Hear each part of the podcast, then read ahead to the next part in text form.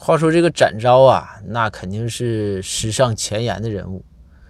这个展昭出去公干的时候啊，在外地就发现说，很多人都是把皮肤晒得很黑，说这样呢，显得男人更更有男人味儿。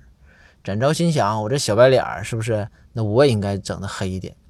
于是展昭就从外地带回来一个日光浴的机器，可以把皮肤晒得又黑又黑的这种。展昭就偷偷啊，他怕别人用啊，偷偷的就把他的机器放在他的卧房里面，每天他都会用。然后他后来他就发现说也不对，说我这机器啊，我用之前用完之后啊，我都会把它洗得干干净净的。但是呢，这两天呢，总发现用之前就会发现说这儿也脏或者那儿也有痕迹，说是连着一个多星期了。展昭就想说这肯定有人用啊。这我用什么办法能查出这个人呢？然后展昭就想，那公孙先生足智多谋啊，就去找公孙。然后公孙说说那简单，你这机器是啥功能啊？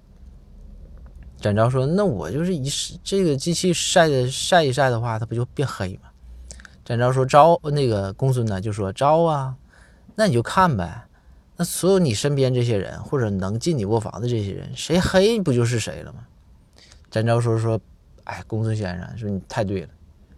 后来这过又过了一天，展昭就又愁眉苦脸的去找公孙，说：“先生，说你这招不好使，咱这府府里啊，上上下下、左左右右啊，能进我卧房的人我都看了，这都都很正常，没什么变化呀。”公孙先生这个时候也陷入了沉思，你想这案件还挺挺复杂，然后就摸摸胡子，摸摸胡子，后来突然。